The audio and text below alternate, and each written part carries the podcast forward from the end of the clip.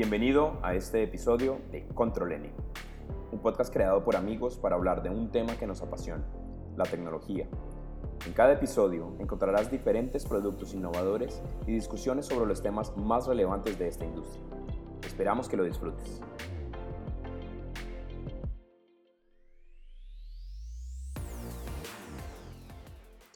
Bueno, pues bienvenidos a Control N Podcast. Abrimos esta nueva ventana donde queremos empezar a compartir con ustedes periódicamente todos los lanzamientos de innovación y tecnología aquí alrededor del mundo y, eh, ver con ustedes un poco de nuestras opiniones y, todo lo que está pasando y cómo se mueve todo alrededor nuestro.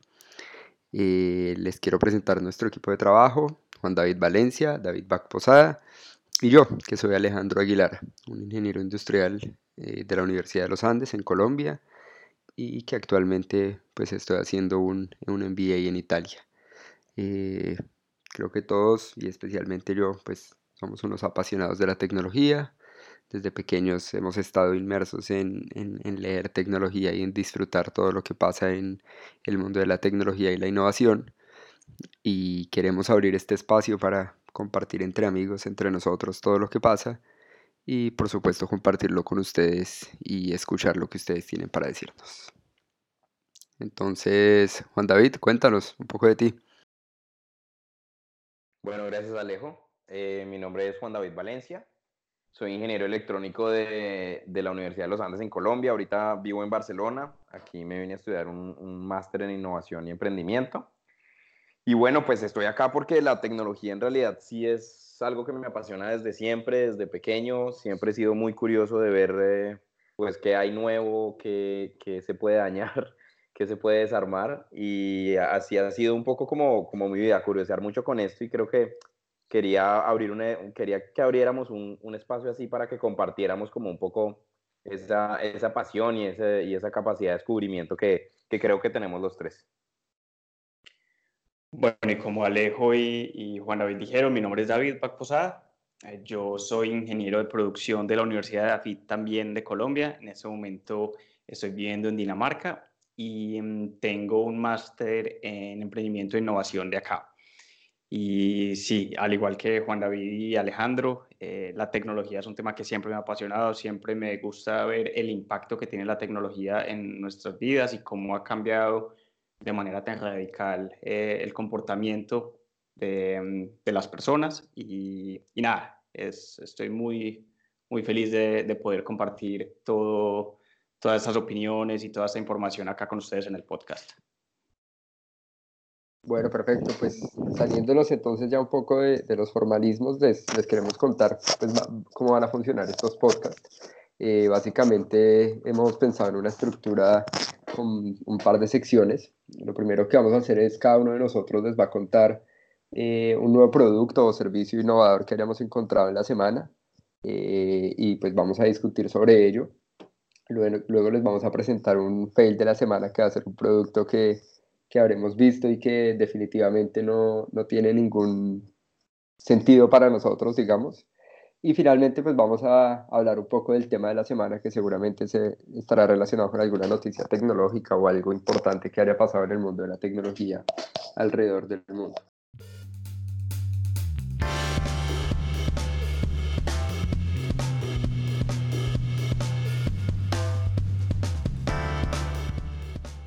Bueno, entonces arrancamos con el primer tema, Juan. Eh, pues vamos a ir presentando uno a uno qué productos trajimos esta semana. Entonces, si quieres, Juan David, cuéntanos qué, encontraste y qué tenemos nuevo pues, en el radar tuyo.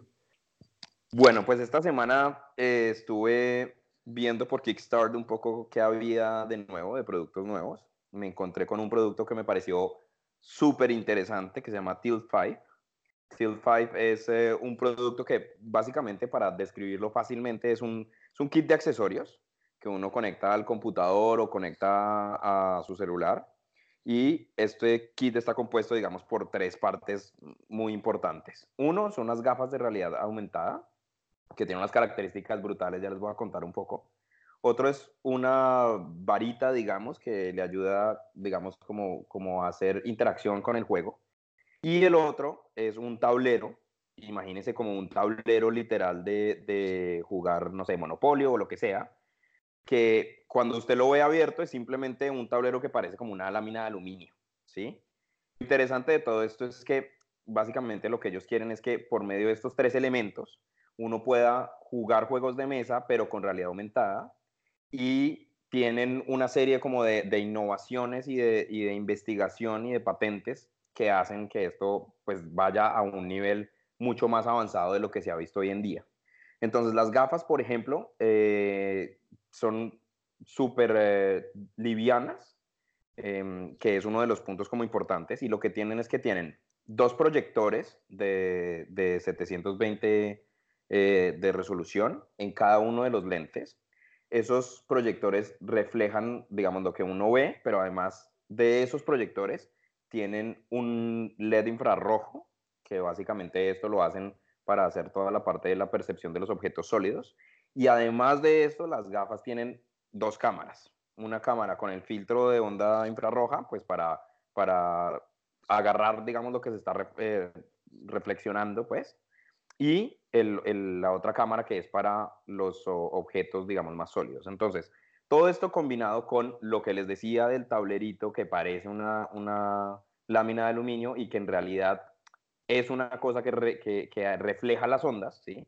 Entonces lo que permite es que cuadran eh, lo que ellos llaman el enfoque. Entonces, ¿qué es lo que pasa con, con, la realidad aumentada o con las gafas de realidad aumentada que conocemos actualmente? Y es que el enfoque de un objeto que no es lo que usted está proyectando en la realidad aumentada, mm, si usted le pone, digamos, una mano, por ejemplo, eso no está proyectado en la realidad aumentada, ¿sí? Y sus gafas van a tener problemas de enfocar o la mano o lo que está proyectando en realidad aumentada. Eso es lo que pasa usualmente. Ellos lo que hacen, por medio de tener las cámaras y, los proyectores y todo, digamos que bien, em, digamos, armadito, pues, y, que funciona en conjunto todo bien, lo que hacen es que corrigen eso. Y entonces ya tienen un enfoque em, completo en donde usted puede interactuar, su mano puede interactuar y esto no va a dañar la realidad aumentada.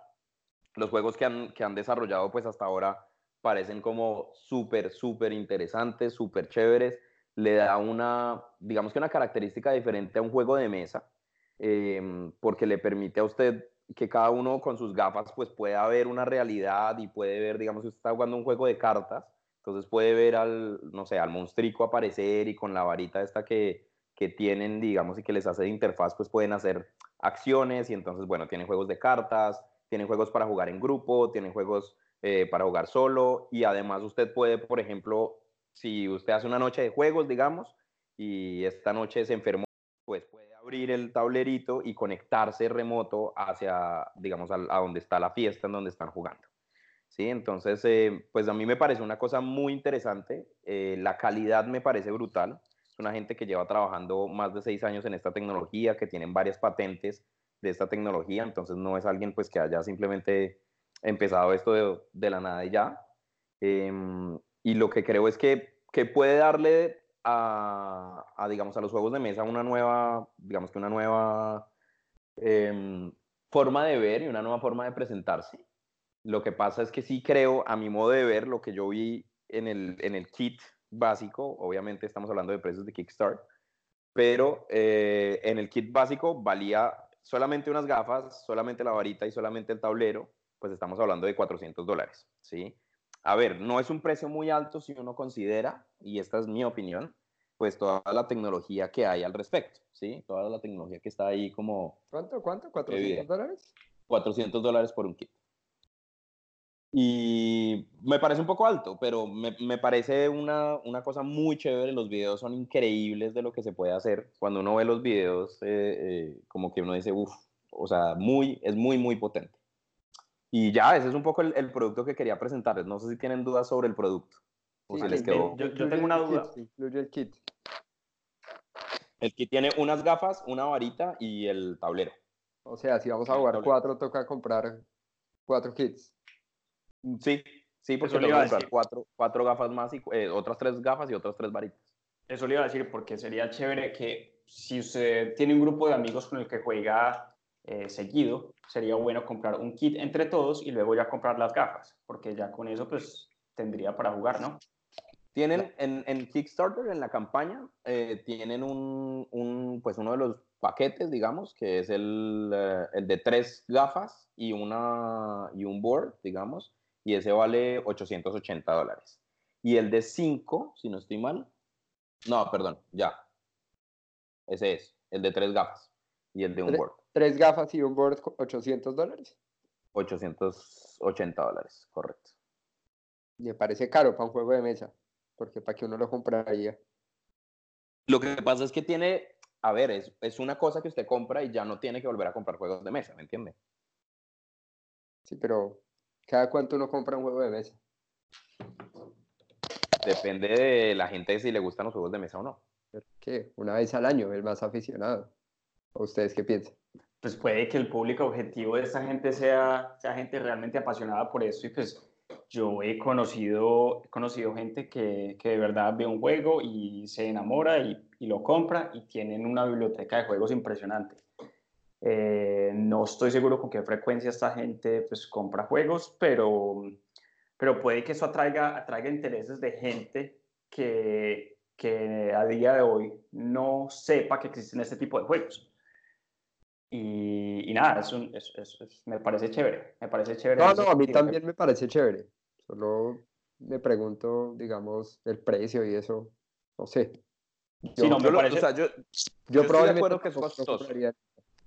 Yo estoy de acuerdo que es costoso. Hablando yo. A mí me parece, a mí me parece un producto costoso. Eh, creo que es un producto que tiene valor, ¿sí? Y obviamente, probablemente no sea mi, o sea, yo no sea el público objetivo de ellos, y en eso estoy de acuerdo con Alejo. Yo probablemente no lo compraría. Eh, ahora, que 850 dólares me parece un billete, o sea, me parece un billete largo para un juego de mesa, pero cuando uno ve los videos y uno ve lo que se puede lograr, es que va más allá de que solamente sea un juego. Y de hecho, una cosa, una de las promesas de valor que esta gente tiene cuando venden el producto, en, pues al, al, menos en la campaña que tienen puesta, es que eh, el producto de una vez viene con el, con el SDK, ¿sí? Con, toda, con todas las librerías para el desarrollo. Y entonces ellos dicen, cualquier persona que compre esto ya es un desarrollador, porque yo ya le incluyo las librerías para Unity y las, uh, li las, las, librerías para uh, el otro, el, eh, para Unreal, para que puedan desarrollar juegos si quieren. Pero pues imagínense que usted no quiere desarrollar juegos, sino quiere desarrollar un poco cosas más avanzadas. Ahora, si quiere desarrollar otras cosas como de reuniones y esto, estoy seguro que hay más gafas de realidad aumentada que le, que le ayudan al mercado. Claro, lo interesante de esto es las gafas con, la, con el board este que hace la, retroreflexión, que es lo que hace la magia, digamos, de que este producto tenga un acercamiento a la realidad aumentada que no tiene ninguna otra, ninguna otras gafas de realidad aumentada, por lo menos conocidas en el mercado, ¿sí? Porque le ayudan a hacer lo que les, lo que les expliqué al principio, esa corrección de los elementos sólidos y todo eso, eh, es algo que ellos pues dan como su, su, su valor, digamos, agregado. Yo estoy bueno. aquí pensando que, que, de pronto el producto ni siquiera tiene que ser el board y la varita, sino el producto son las gafas. Si usted tiene unas gafas, ¿para qué necesita un board? Pero es que... Pues porque las gafas son, el, el board es el marcador, ¿no? Cuando, cuando hablamos de realidad aumentada, pues hay varios tipos y uno de ellos es por marcadores. Entonces la board debe tener una especie de símbolos que la, las gafas interpretan para saber eh, en qué superficie debe proyectar las imágenes y las, los, los, elementos en 3D que tiene que proyectar y eh, en esta forma pues la proyección es, un, es mucho más estable. Claro. O sea, los, las, las, figuras no se ven moviéndose, eh, se, ven, se ven mucho más naturales los movimientos, es lo que quiero decir. Ok, ok.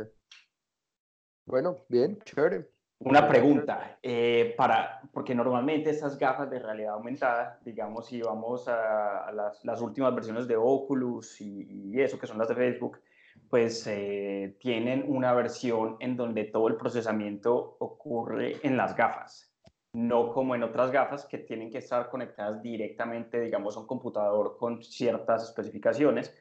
Eh, no sé si tenemos esa información sobre esas gafas, si, si se necesita algún otro dispositivo para, para procesar las imágenes, para...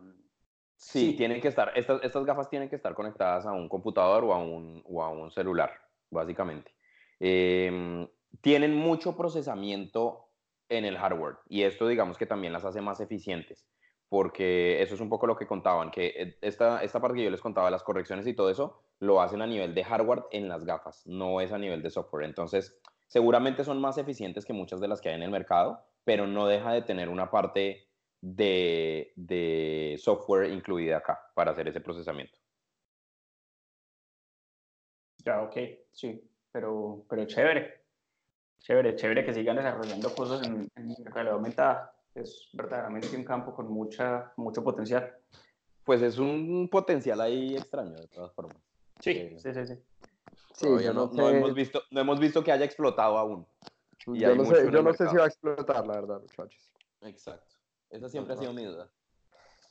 Bueno, entonces, ahora que terminamos el primer producto, pues vamos a darle una calificación entre los tres en, en cuatro aspectos principales, que son precio, compatibilidad, calidad y utilidad para el público objetivo.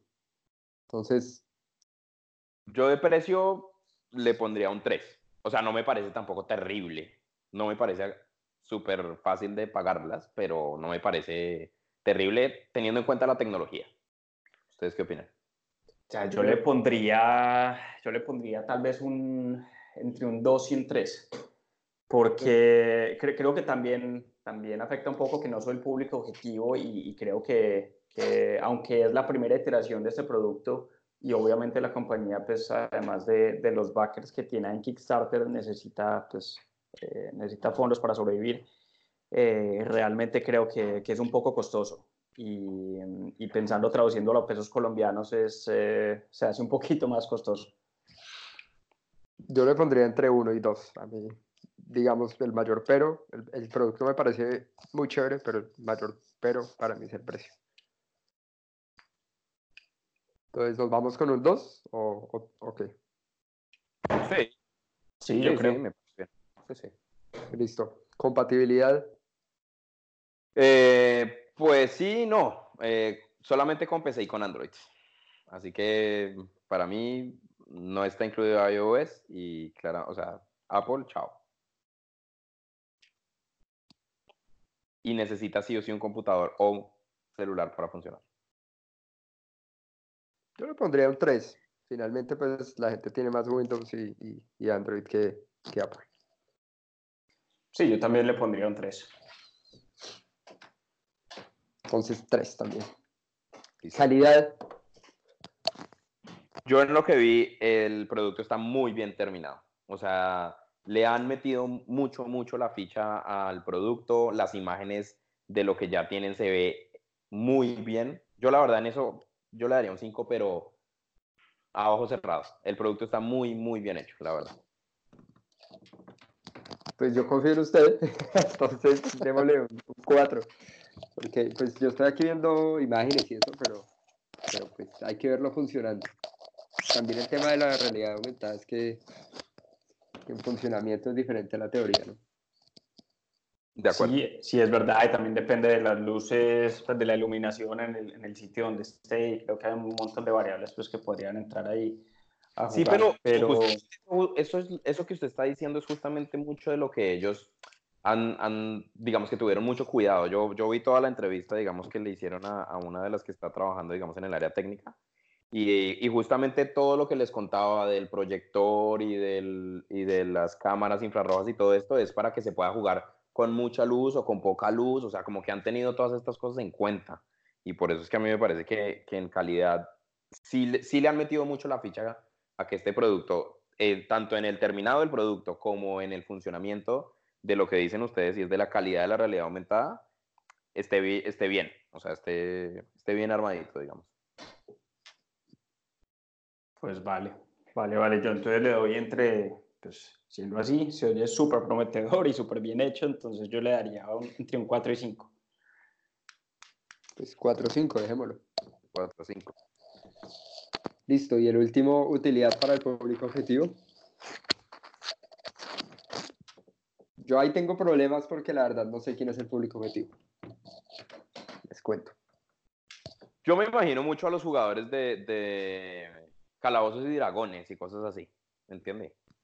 Creo que es un público muy reducido, es lo que me preocupa. Ahora, que es útil para ellos, pues, pues yo sí creo que está cumpliendo, digamos que esas necesidades, entre comillas, una necesidad que están generando, pero de, de tener un juego más avanzado. Algo que, que lo haga vivir nuevas experiencias, digamos. Sí, sabe, sí, sabe que a esta gente igual le gusta jugar un juego de mesa, porque es un juego de mesa, ¿no? Pues algo electrónico, por ejemplo. Sí, es válido. Pues puede que sí, pero, pero yo me imagino que en un futuro, si el producto es, eh, es como se dice, es, muy exitoso, me imagino que tendrán algún modelo de suscripción en el que la gente pueda pagar una, una suma mensual y pues le dan acceso a una plataforma de juegos que pues descargan y, los pueden jugar. Siendo así, me parece que sería muy útil para el público objetivo, aunque viéndolo en, en primer vistazo, como lo estoy viendo en este momento, pues es, es, un público que me parece muy nicho y, y pues eh, no sé, estoy igual que ustedes que tal vez no es un producto que, que yo me vería utilizando, pero teniendo en cuenta eh, el, tipo de público para el que creo que está dirigido, creo que sería muy útil, porque es llevar a, a un escenario digital eh, un, un, producto que, pues algo que ha sido completamente analógico toda la vida, por así decirlo. Bueno, pongámosle que cuatro o tres. ¿Qué número sugiere? Para mí un cuatro, para mí un cuatro o cinco. Yo le haría un cuatro. Bueno, vámonos con el cuatro. Eh, bueno, muchachos, pues yo les traje un producto terminado. Es un producto de Sony. Eh, yo sé que parecen unos audífonos más ahorita que se los voy a, a, hablar de ellos, pero tienen una cosa innovadora que a mí me pareció impresionante eh, y que quiero compartir con ustedes. son los nuevos audífonos de Sony inalámbricos, salieron hace como un mes, casi un poco más. tienen un procesador propio de los audífonos. Eh, dicen pues los expertos en, en, sonido que el sonido es perfecto, cumplen con todos los estándares pues, de sonido, de regulación de sonido, de, altos, bajos, etc. Eh, pero realmente lo innovador de esto es que traen un micrófono. ¿Y para qué este micrófono?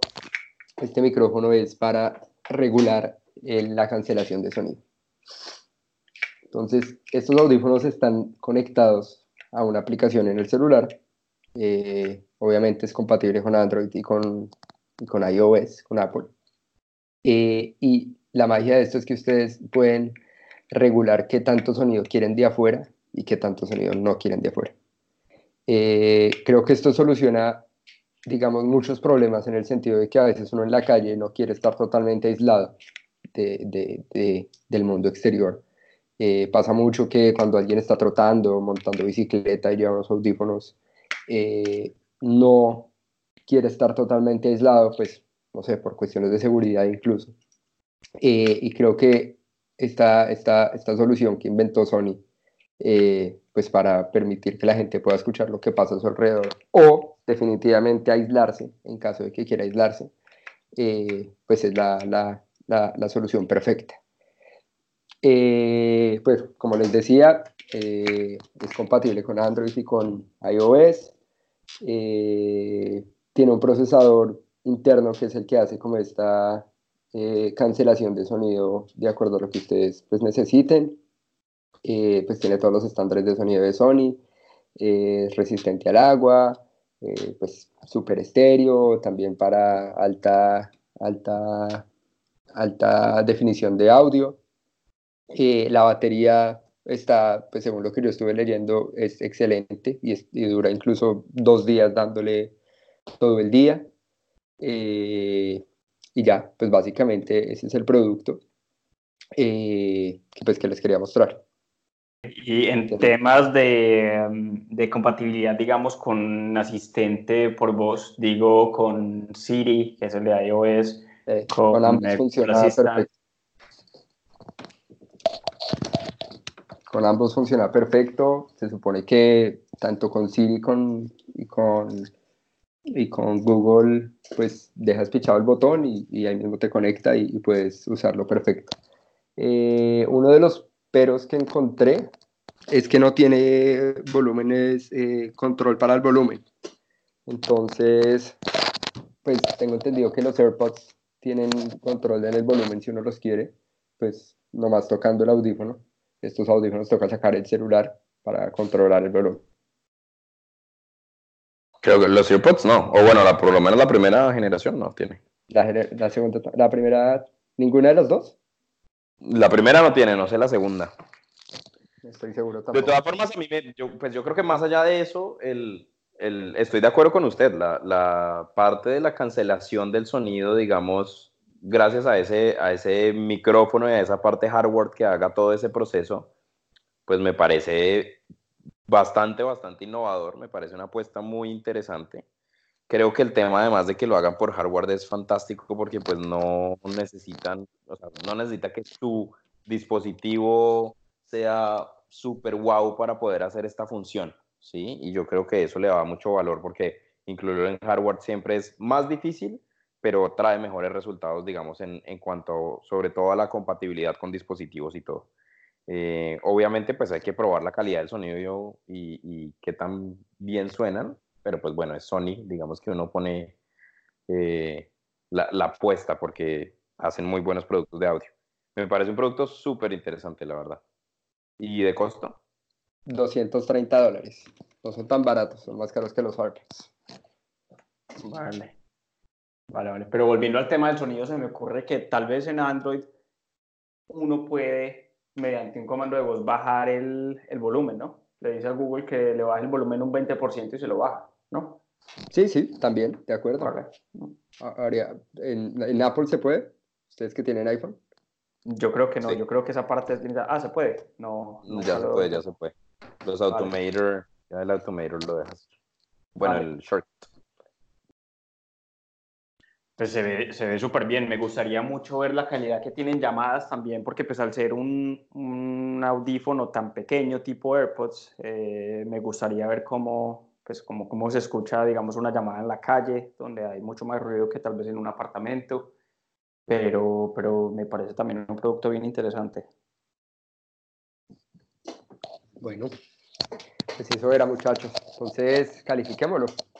En precio, ¿cómo lo ven? Yo los veo un poco costosos. Sé que el tema de noise canceling es algo que además ninguno de estos, digamos que audífonos pequeños y, wireless tienen, porque ninguno tienen ahorita de los pequeños, pues. Em, y entiendo por qué el costo, o sea, no lo veo como algo terrible. Em, y, y, sí, se podría pagar. Yo le pondría, yo le pondría un 253, digamos. Yo en precio, yo creo que también le pondría un 253, porque yo, o sea, comparándolo con, con los AirPods, pues es, no, no, es el doble de caro, pero sí es unos 100 dólares más caro. Y, y, no sé, o sea, la tecnología, como ustedes lo han dicho, es, es impresionante, pero, pero no estoy seguro si yo pagaría eso por los, eh, por los audífonos. Sí, yo también les pondría 253, pero no podemos ponerle 253, pongámosle 25 o 3. 3, 3, 3, porque yo creo que igual esta tecnología cuesta dinero. O sea, unos audífonos, unos audífonos Bluetooth igual mínimo, mínimo una base de unos buenos audífonos Bluetooth, estamos hablando de 150 dólares. Así es. Una base de unos buenos. Sí, es verdad. Es verdad. En compatibilidad, creo que en compatibilidad, ¿no? Pues, pues es Se conecta con todo, ¿no? Sí. Pues sí, computadores, pues... celulares, Android, Windows. Para mí es un 5. Sí, Supongo que pero... que Bluetooth 3.0 y ya está. Sí, así es. Todo el Bluetooth. Calidad, yo también en calidad le, le, pondría un 5. Yo no tengo dudas de, de, la calidad y pues es una empresa grande con productos terminados como son. Yo creo que ahí, ahí, ahí pues no hay dudas. De acuerdo. Sí, Además, pues, en, las en, las imágenes se ven súper lindos, la verdad. Unos sí, terminados totalmente super... de acuerdo. Totalmente de acuerdo. Y con respecto a la utilidad para el público objetivo. Sí, no, me pues parece. Pues... Yo, yo, le daría una buena calificación. Yo le daría un, un 4, ahí un 4 o 5, dependiendo, como dije anteriormente, de la calidad en llamadas. Eh, pero, pero el resto, pues me parece, que, me parece que el público objetivo es un público amplio, un público relativamente joven, pero, eh, pero, pero sí, o sea, en, calidad de sonido creo que pues, uno da por sentado un poco por ser Sony, por la experiencia que tienen, que, va a tener una, muy buena calidad de sonido, por ende la, utilidad va a ser muy buena, ligada a una, a una muy buena vida útil en, en términos de batería. Pero eh, el tema de las llamadas, digamos, para mí es un tema, un tema importante. Entonces me gustaría ver eso. Dejando eso de lado, creo que le podría dar un 4. Yo voy con el 4. Yo creo que el público es amplio. Eh, creo que es útil y creo que es algo que Mm, o sea, muchas personas nos hemos preguntado esto cuando tenemos noise canceling de, lo que decía Alejo en, en, algún pedazo, y es, eh, nos preguntamos cómo seguir al tanto o, atento a mi alrededor sin dejar de escuchar mi música y tener la posibilidad de que esto se nivele y de que esto sea en tiempo real, creo que le da una utilidad brutal. Eh, y sí, me parece bien un 4. Yo también me adhiero al 4 y, sí, justamente les quería preguntar eso. ¿Ustedes qué tan útil les parece esto del noise canceling? O sea, ustedes tal vez pagarían, no sé si tanto más, pero, pero 50 más por, por un tema así. ¿O, realmente no, no hace la diferencia para ustedes? ¿Qué piensan? Yo es que en la calle no me voy con un noise canceling por, por el miedo. Entonces, o sea, por, justamente por lo que hemos hablado. ¿sí?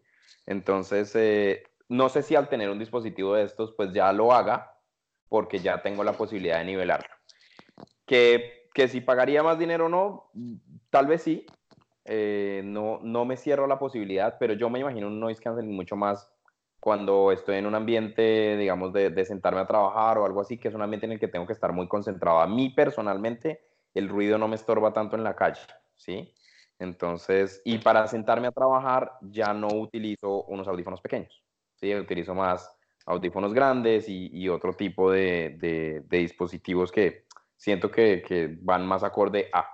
¿sí? Pero, pero esa es mi opinión personal. A mí, a mí, en cambio, sí me parece, me gusta mucho la versatilidad que da dos audífonos tan pequeñitos y, no sé, me parecen mucho más cómodos eh, que muchos on-ear. Me parecen mucho más cómodos que, digamos, yo tengo unos audífonos de, de diadema, ¿no? que llamamos, y después de tenerlos unos, no sé, tal vez más de una hora, empieza a ser un poco incómodo tenerlos en, en, las orejas. Y, me parece que el tema de, de que estos audífonos son in-ear, me parece que, que, dan mucho más confort en, en largos periodos de, de utilización. Okay, es una cuestión de percepción. Todo lo contrario a mi caso, pero sí. perfecto, listo. ¿no? Era para conocer su opinión un poco. Listo, ¿no? Ese era, ese era mi producto, muchachos.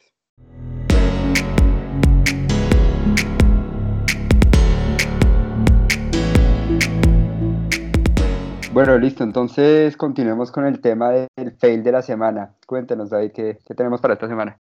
Bueno, sí, gracias Alejo. Les quería eh, comentar sobre el Samsung Galaxy Fold, eh, que es un smartphone de pantalla doble, que de hecho se, se dobla, por eso el nombre Fold que fue anunciado en abril de este año. Y pues es un tema relevante ahora porque el, el anuncio que hicieron en abril eh, fue donde ocurrió el fail y eh, ahora lo volvieron a anunciar y pues es un dispositivo que saldrá a la venta, la venta muy pronto, lo anunciaron esta semana.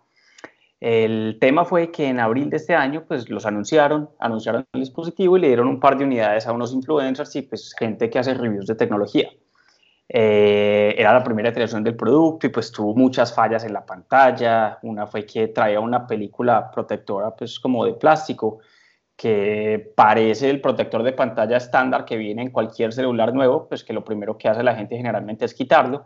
Eh, pero en este dispositivo no estaba muy claro que no era simplemente un, un protector que se pudiera quitar, sino que la idea era dejarlo, porque protege la pantalla, que de hecho es muy frágil.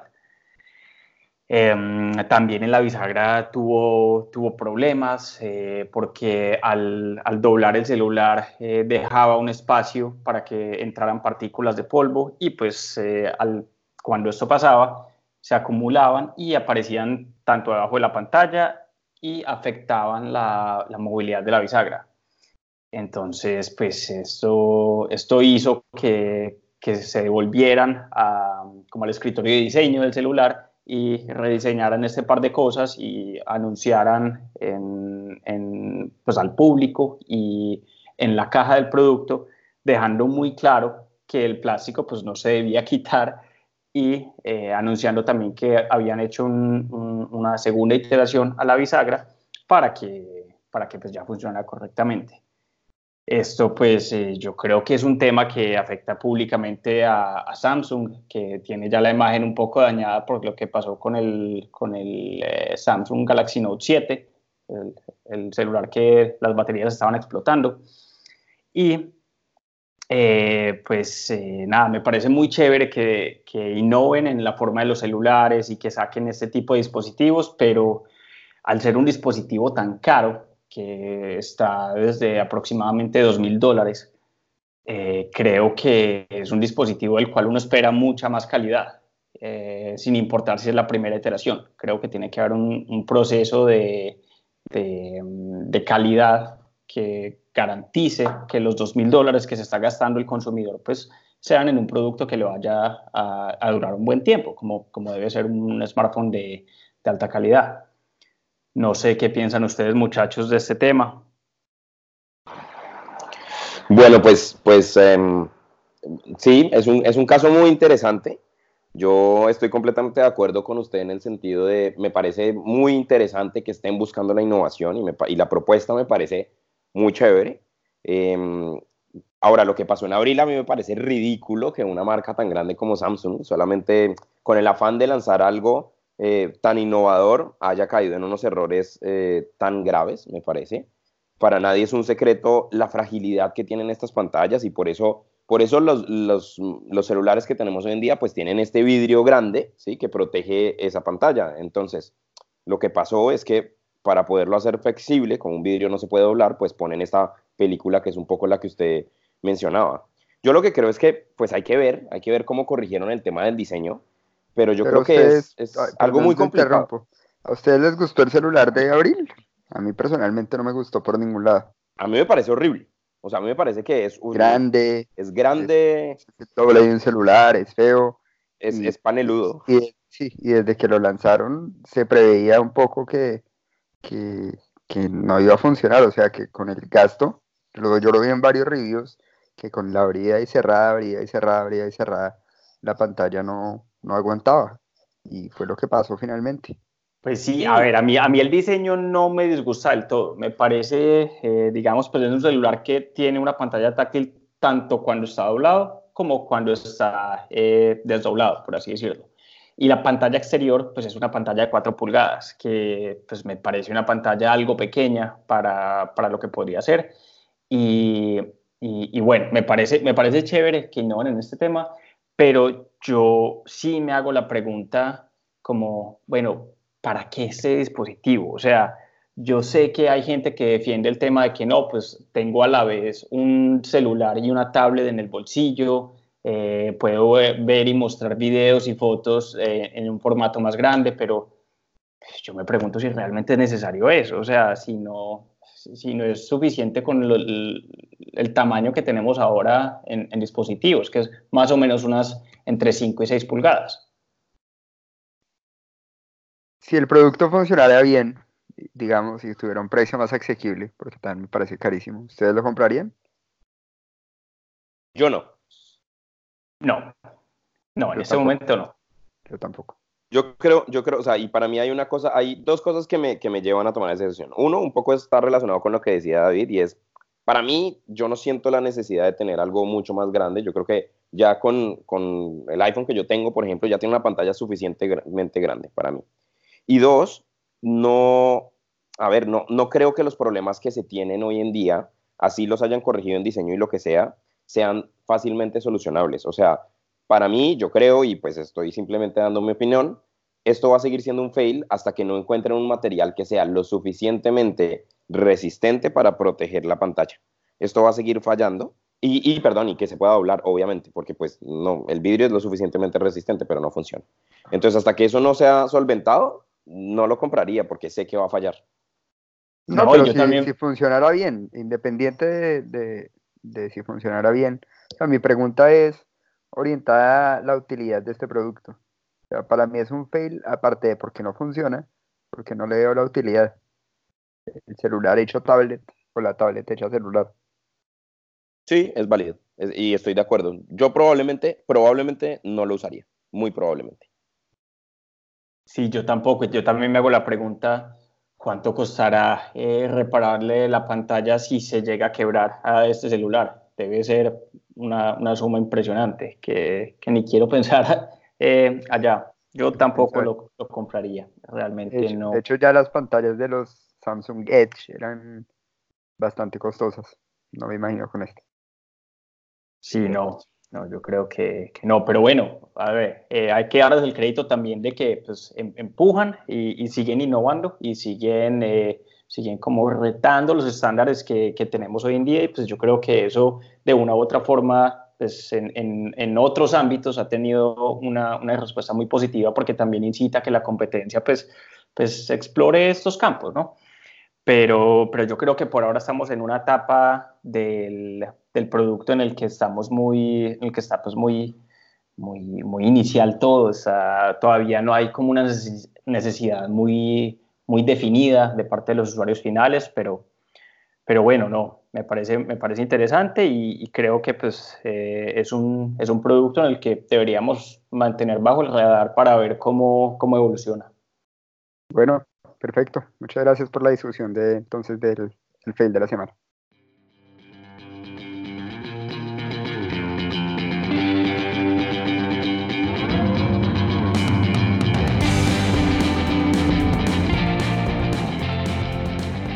Bueno muchachos, el tema de la semana, eh, pues habíamos hablado de discutir un poco sobre el anuncio de Sony, eh, que ya confirmó el lanzamiento del PlayStation 5 para la Navidad del 2020.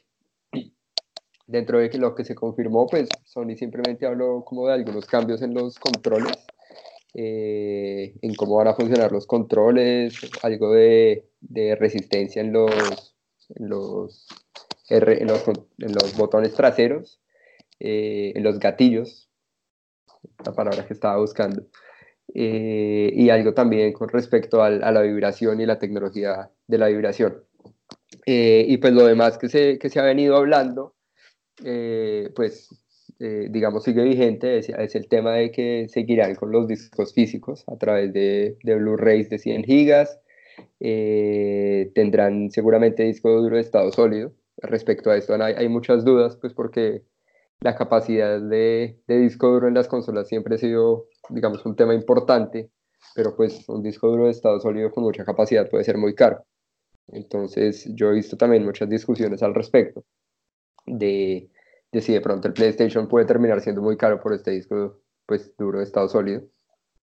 Y lo demás que se han ido hablando pues son los, los máximos estándares tanto en, tanto en CPU como en GPU, eh, pues que se maneja hoy en, en juegos de computador. Entonces, pues cuéntenme ustedes qué vieron y, cómo la ven. Bueno, pues yo le cuento un poquito de, de, todo lo que he estado viendo. Obviamente, pues como aficionado a, además al PlayStation, pues es una gran noticia eh, que ya tengamos un poco más luz de cuándo se va a lanzar. Dentro de, dentro de lo que yo investigué, yo vi como dos grandes cosas que me parecieron importantes y que me gustaría como discutirlas, ¿sí? Entonces, lo primero es sobre todo la parte de la, de la GPU, que estuve investigando mucho, digamos, la tecnología nueva que traen y me parece increíble y, digamos que, que, quiero aprovechar para contarles un poco a todo el mundo qué es lo que trae nuevo y, y cómo es lo que funciona, pero básicamente esta gente ya está incluyendo una cosa que se inventó NVIDIA en el 2018, que es, un, es el rack uh, tracing, y básicamente esto lo que cambia, digamos, a nivel de, de, la creación de un videojuego es que en vez de crear un objeto e iluminarlo, crean el objeto a partir de la iluminación que tiene en el ambiente, ¿sí? Entonces, esto pues a nivel de, de la profundidad del juego, de los detalles y de, la experiencia de juego es absolutamente brutal. Eh, esto pues obviamente es como lo decía Alejo un poco el, el estándar ya de lo que se quiere manejar de aquí en adelante, lo presentaron al final en el 2018, entonces ya tiene que ser un estándar pero cuando uno ve las comparaciones de lo que hace eh, hacer estas, digamos, crear estos objetos a partir de la iluminación o de las luces, de las sombras, y las diferencias que puede mostrar, me pareció brutal. Los videos que vi de comparaciones me parecieron impresionantes. Eh, y, y, de verdad, pues me parece una cosa muy, muy interesante de entender.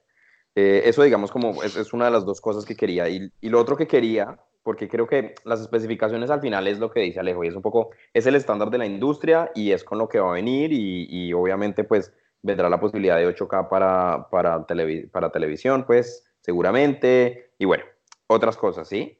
Pero a mí lo que sí me pareció interesante un poco es la discusión que existe, pues, de, de qué pasa con el cloud gaming, ¿no? Porque yo creo que más allá de solamente el producto físico, creo que aquí se abren muchas preguntas luego de que salió Google Stadia y luego de que mm, hay más jugadores que se quieren meter en el cloud gaming y cómo PlayStation, no solamente a partir del servicio, sino a partir de su producto PlayStation 5, va a enfrentar esto, que no, es, no se resuelve ninguna de las dudas en, en las noticias por lo menos, pero me parece un punto muy importante en, en el sector de los videojuegos.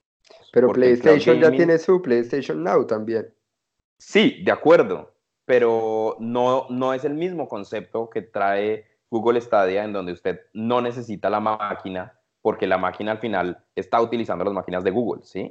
Y es un concepto completamente diferente. Usted, usted solo tiene que pagar por el dispositivo. Y yo creo que en eso Google Stadia va a venir y va a marcar un territorio muy fuerte. No sabemos, no, no, no tenemos ni idea. Es algo que está pasando apenas en este hay que Ver, hay que ver, hay que ver por las conexiones de Internet. A mí Google Stadia no me termina de convencer, es por eso. Si uno no, termina, de, uno no termina de ver un, un video en YouTube eh, en la calidad que uno quiere por la conexión, en el país que esté. Sí, es verdad. Es una idea que suena, es una idea que suena genial, pero que, que falta ver cómo es la ejecución. Y, mm, y, sí, yo estoy, estoy totalmente, totalmente de acuerdo. Uno de los puntos eh, o de las dudas que me surgieron cuando estaba investigando también eh, acerca del PlayStation 5 fue el tema del cloud gaming, porque pues, eh, Sony ha estado como muy reservado con el tema del PlayStation 5. Ellos no hicieron ningún anuncio mayor en el E3. Eh, no hicieron, no han hablado de absolutamente nada hasta que salieron con el, con el Play 5. Y pues eso es la, esa puede ser la razón, pero tampoco fue que dijeran mucho. Eh, digamos, sabemos más cosas de, de, la competencia, sabemos más cosas del proyecto Scarlett de Xbox, ¿no? Es un, es un proyecto que, pues, que también va a tener su, su parte en cloud gaming y, y, va a ser bien interesante, va a ser bien interesante ver qué va a pasar con el tema de, de, las consolas, porque yo siento que el Google Stadia lo que hace es que ayuda un poquito a descentralizar el tema de, de del gaming en, a, nivel global, porque la promesa es, es, es, es impresionantemente buena. Y segundo, eh, con respecto al PlayStation 5, yo lo comentaba con algún colega del trabajo esta semana y decíamos que hay muchos juegos de PlayStation 4 que son geniales, pero que no nos ha dado tiempo de jugarlos y que sería genial poderlos jugar en el futuro. Entonces, ya que el PlayStation 5 también va a tener em, discos Blu-ray, sería genial que tuvieran una, la posibilidad de tener una retrocompatibilidad para que todos los juegos que uno tiene de PlayStation está 4 confirmada. Pues, está, confirmada. Está confirmada. A, a, juegos de Play 4 al menos. Sí, sí, bueno, para, para a, otros no, pero a juegos de Play 4 están confirmados ya. Así genial. Es. Genial, genial. Entonces, perfecto. Perfecto, perfecto. Yo personalmente no veo la hora de jugar FIFA en 8K. Es una cosa de locos. sí, va a ser una cosa de locos. Eh, jugar lo que sea en 8K realmente. Hay juegos que tienen. Lo que un... sea, lo que sea. Hay juegos que tienen un detalle. O sea, ya, ya esta gente, los estudios están. Pues lo que hablaba Juan ahorita del GPU, están haciendo unas cosas muy, muy impresionantes.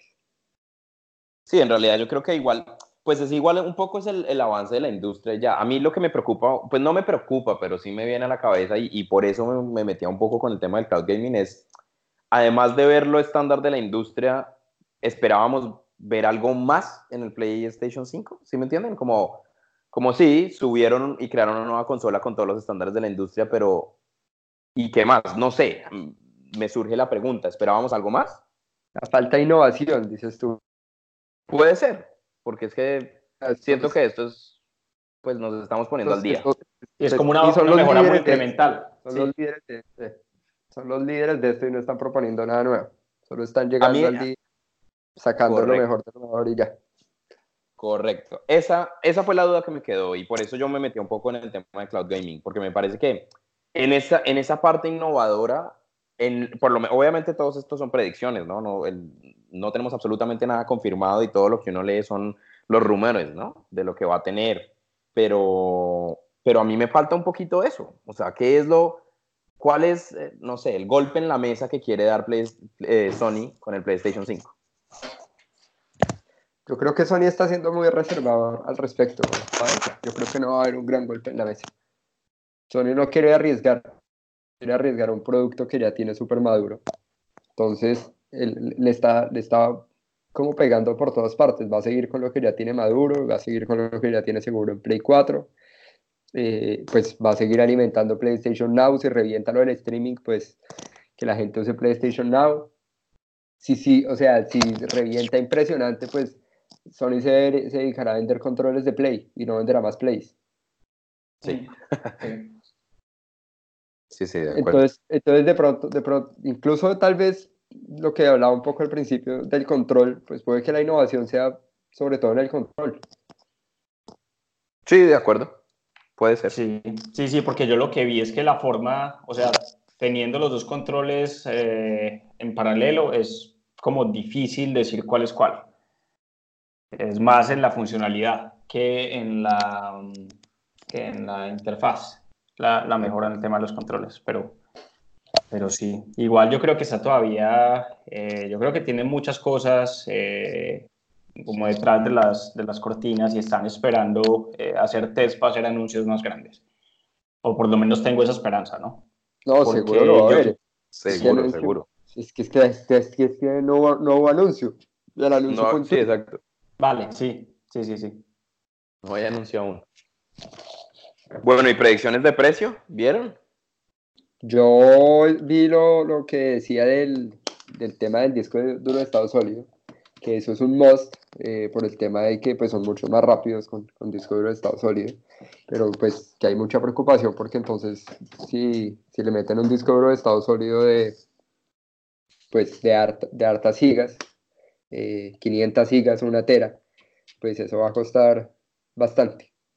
Entonces, yo creo que eso va a estar por encima de los 500 dólares sí, yo leí algo por el estilo, porque el PlayStation, el PlayStation 4 y el PlayStation 4 Pro pues están a 400 dólares, no, eso, eso, salieron a, eso salieron en fecha de lanzamiento, y pues uno esperaría que por esas mejoras que tiene el PlayStation 5, pues que sea un poco más caro. Yo creo que va a estar cerca de los 700, esa realmente es mi... mi... La versión básica. Pero es un incremento muy grande, es un incremento casi el doble. Las, las, predicciones que yo vi hablan de, de 500, pero, pero, o sea, lo que dice Alejo no es del todo loco. No, porque entiendo perfectamente. Es que, es que un disco duro de estado sólido cuesta medio riñón. Sí, y, tiene, es que en el Play 4 uno tiene el disco duro de 500 gigas y vive borrando aplicaciones. Sí, sí. ¿Qué pasa? Pues ya, yo creo que una solución a eso sería, o sea, es fácil y es eh, que de hecho lo leí en algún lado y es, tenga un disco duro de estado sólido para cargar ciertas cosas y el resto haga el streaming y, y se mete inclusive en parte del cloud gaming y es ofrecer un cloud gaming eh, de alta calidad que en teoría igual ya lo tiene esta día, pero como decía Alejo y estoy totalmente de acuerdo, el ancho de banda es una de las grandes preguntas que nos queda. Así es. Sí. Bueno, muchachos, bueno. Pues, pues, ese era el tema. No sé, ¿quieren, ¿quieren comentar algo más, decir algo más? ¿O, estamos? No, yo creo que muchas gracias, muchachos. Gracias por traer los productos. Eh, chévere que nos quieran escuchar. Y nada, sigan pendientes que vamos a seguir estando, estando trayendo, trayendo todas las innovaciones que, que veamos pertinentes. Muchas gracias a ustedes. También por Muchas gracias y nos vemos en el próximo episodio.